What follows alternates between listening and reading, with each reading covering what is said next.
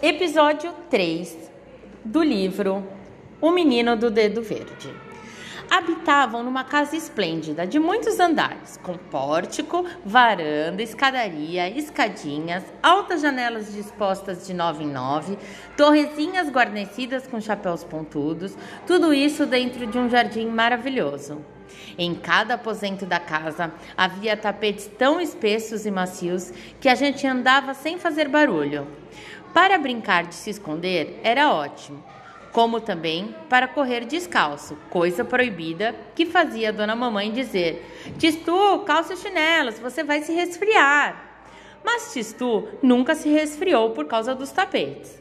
Havia também o corrimão da escada grande, um corrimão em cobre muito polido, imenso S maiúsculo que nascia das alturas da casa e tombava como um, relâmpago de ouro sobre a pele de urso do vestíbulo.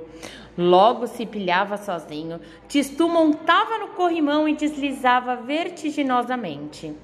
Esse corrimão era o seu tobogã particular, o seu tapete voador, o seu caminho mágico, diariamente polido, ilustrado com furioso ardor pelo criado Carolo.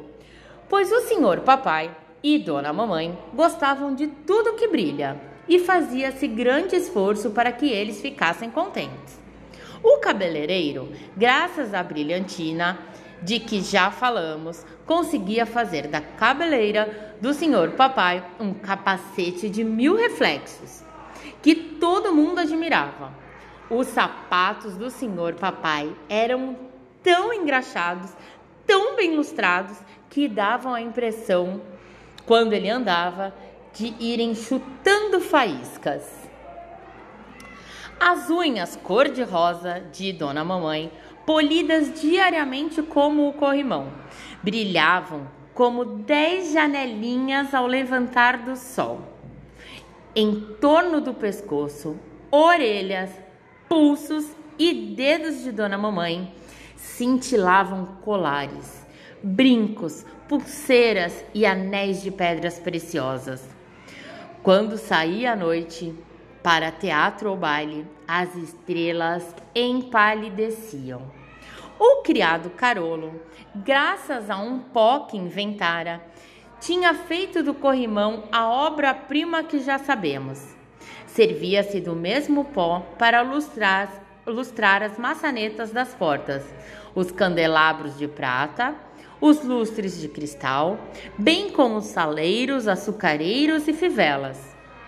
Quanto aos nove, carro que, nove carros que dormiam na garagem, quase era preciso para vê-los colocar óculos escuros. Quando saíam juntos pela estrada e entravam pelas ruas, o povo parava nas calçadas.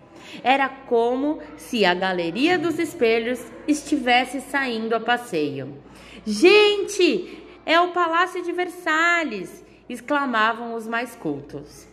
Os distraídos tiravam o chapéu, pensando tratar-se de um enterro.